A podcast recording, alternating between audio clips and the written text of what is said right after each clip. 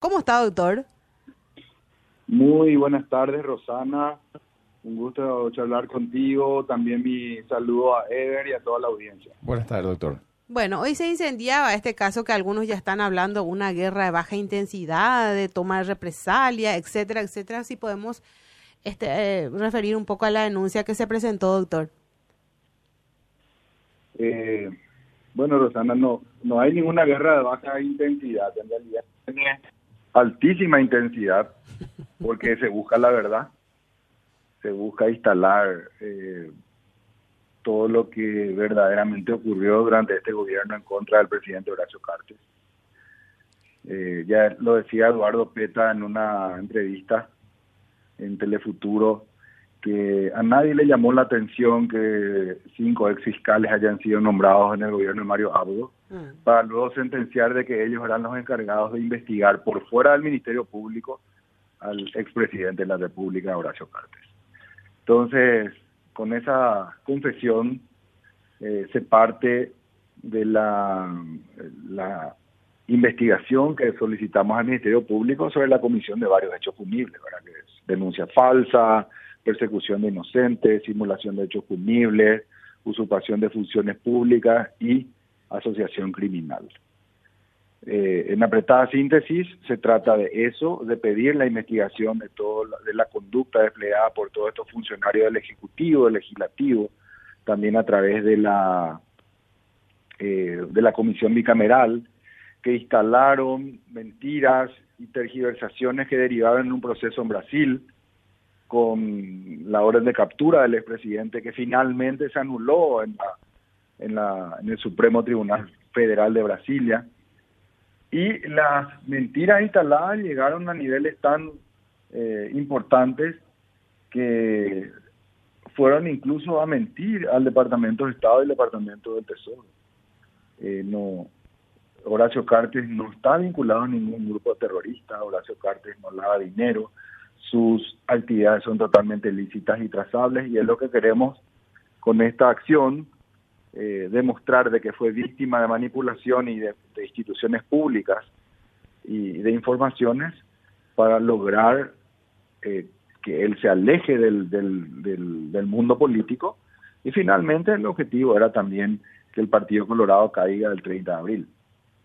En apretada síntesis se trata de eso, Rosana, esta mm. acción instaurada hoy ante la Fiscalía. Sí, eh, eh, realmente estoy, tenemos todos a mano el documento que, que, se había presentado y habla un montón de filtraciones, principalmente desde eh, CEPRELAT, eh, se sumó también la Secretaría Anticorrupción en su momento, dirigido por, dirigida por René Fernández, que hoy está este, en la CEPRELAT, que, que mutó ahí también, que saltó ahí también. Eh, eh, esto, doctor, eh, con, con, esta denuncia se pide también que se le em, investigue a las cabezas en particular o, cómo básicamente se llevaría esto, porque evidentemente acá eh, hubo operaciones detrás, ¿verdad? Nosotros no, nos escandalizábamos con la, la cantidad de cosas que salía desde, la CEPRELAT irresponsablemente en su momento, pues más que afectarle a una persona el grave daño institucional, ¿verdad? A, a los estamentos de la, del Estado, en este caso CEPRELAD y otros órganos de control. ¿Cómo, se llevaría a cabo? ¿Sería una investigación sobre las cabezas de esta gente o, cómo se plantea esto, doctor? La investigación es sobre la responsabilidad de la cabeza de la institución siempre. Mm. Ahora, la investigación tiene que partir desde, eh, desde cómo filtraron estas informaciones, a quiénes filtraron estas informaciones, Rosana. Y yo sé que vos sos una gran investigadora también. Y hay cosas que todavía no están expresadas en la denuncia, pero sí tenemos información.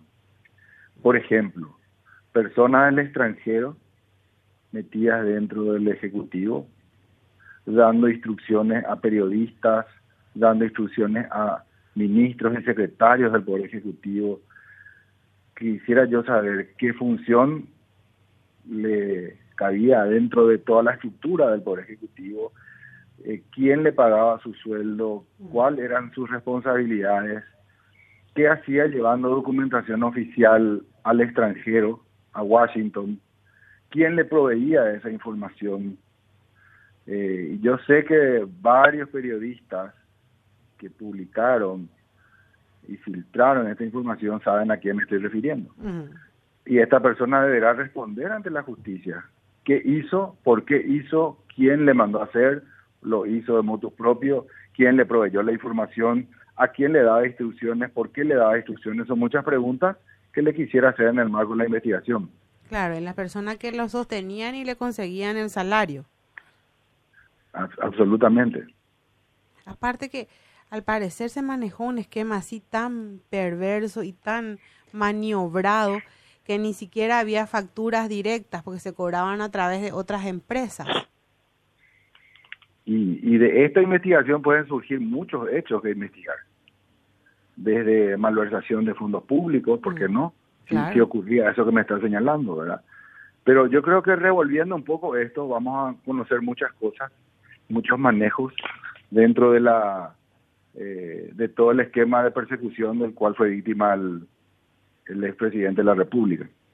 Porque cuando un funcionario asume un cargo y sobre todo de, altísima responsabilidad, eh, y la ley de la función pública así lo prevé, doctor, tengo entendido que tiene que, eh, esa tarea tiene que ser a favor de los intereses del Estado, no tendenciosa hacia un sector y ni contra nadie. Efectivamente así es. Efectivamente así es, Rosana. No, eh, y es algo, algo que hay que investigar profundamente. Eh, doctor, entiendo que eh, el folleto que presentaron hoy, eh, imagino que es en la mesa de entrada del Ministerio Público, eh, tiene como 28 hojas, si, si mal no recuerdo, ¿no? Son 20 páginas de la, denuncia, pero tiene, agregamos cinco biblioratos con información relacionada a lo expresado en la denuncia y, esto del Ministerio Público tendrá que conformar un equipo fiscal justamente para las averiguaciones. Efectivamente, así debe ser. Tiene que asignar eh, dentro de lo que es eh, el manejo institucional a los fiscales que van a llevar adelante la investigación. Y cada uno en sus eh, respectivos ámbitos, me imagino. Y generalmente lo que ocurre es que se hacen equipos de investigación donde hay un director y fiscales coadyuvantes. Eh, eh, si bien no, no aparecieron nombres de, lo que escuché, eh, doctor, porque todavía no, no llegué a leer el, el, material, de lo que escuché, este no está nominada, digamos, las personas, pero, pero sí, eh, eso es lo que se tiene que encargar el, Ministerio Público a, averiguar, ¿no? ¿Y, de qué expectativa, o sea, de, qué carátula estaríamos hablando y las expectativas por sobre todo si es que se los hallara culpable, doctor? Bueno, para, para comprender un poco, la denuncia es el inicio de la investigación y nosotros sí señalamos los hechos punibles, como decía al comienzo, eh, simulación de hechos punibles, denuncia falsa, persecución de inocentes, asociación criminal y usurpación de funciones públicas. Serían los tipos penales Cinco. que fueron transgredidos para perseguir políticamente. Es decir, la persecución política en sí como tipo penal no existe, ¿verdad? Así como delitos políticos tampoco están eh, tipificados de esa manera en el Código Penal. Ahora, eh, la persecución política, cuando el fin es político, cuando la finalidad es de perjudicar a una persona, a un actor importante del sector político, eh, se comete a través de estos tipos penales o puede ser de otros tipos penales, ¿verdad? Eh, por ejemplo, lo que ocurrió con el asesinato del ex vicepresidente de la República, ¿verdad? Eh, la finalidad era política, ¿verdad? Eh, pero la tipificación era homicidio, ¿verdad? Por el cargo. Entonces, lo calificamos como persecución política a través de la transgresión de normas penales. Y la carátula debería ser justamente empezando con el primer tipo penal, que es de la denuncia falsa. Y la expectativa surge a partir de la investigación, de la imputación y posterior acusación, cuando se desarrolla la prueba en el juicio oral y ahí se establece la responsabilidad y la medición de la pena de cada partícipe conforme a su grado de participación en el ilícito. Claro, y, en ese sentido, bueno, los responsables son las cabezas de cada institución, pero pueden aparecer también otros colaboradores, ¿no? Otro, otro participante. Así mismo, así mismo. Eh, estamos seguros de que van a surgir mucha mucha información a partir de la denuncia y, de que de que la gente se sienta realmente eh, con la seguridad de hablar ante una fiscalía eh, independiente y ya sin la persecución de la que pudieran ser víctimas, como de hecho tengo información que ha ocurrido en este tiempo en la CEPRELAB. Se, se ha eh, justamente manchado, diría yo, de alguna manera, doctor, el, nombre de las instituciones, en, en este caso, al ser utilizado como garrote político. El grado, siempre hemos escuchado de, los medios, eh, digamos, que, están, que estuvieron en contra del presidente Horacio Cartes, de destacar de que el presidente Horacio Cartes no respetaba la institucionalidad, de que atropellaba las instituciones y que por eso ya estaban en contra políticamente. Sin embargo, no escuché esa voz de protesta, al contrario, eh, festejaron y hasta eh, han hecho propaganda a partir de la manipulación de esta información desde la CPLA, en particular desde la filtración que hubo ahí y incluso instando e incitando a que gobiernos extranjeros vengan a aplicar sanciones en el Paraguay, atropellando nuestra soberanía. Entonces, ¿de qué defensa de la institucionalidad hablaban ellos cuando que esto es realmente lo peor que ha ocurrido en nuestros 20 años de la democracia? En el Paraguay, donde instituciones del, del Estado, del Ejecutivo, del Legislativo, y, y los medios de prensa de gran difusión se unieron en una campaña política mediática en contra de un contrincante político. Porque antes estos medios eran, digamos, nuestro oasis en el desierto para levantar la voz y gritar las irregularidades y atropellos que habían de la institucionalidad. Sin embargo, hoy fueron parte de eso.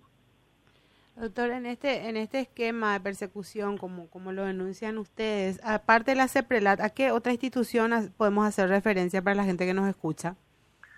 Secretaría Anticorrupción, eh, la Comisión Bicameral de Investigación, que, que escuchamos a senadores decir, vamos a ir al Congreso de los Estados Unidos y vamos a llevar toda esta conclusión como si en Paraguay no existieran instituciones, ¿verdad?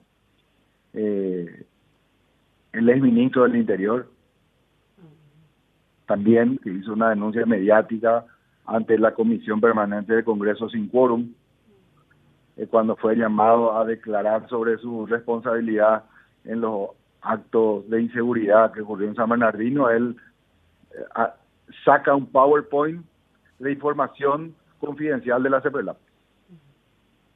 Ante ese absurdo estamos.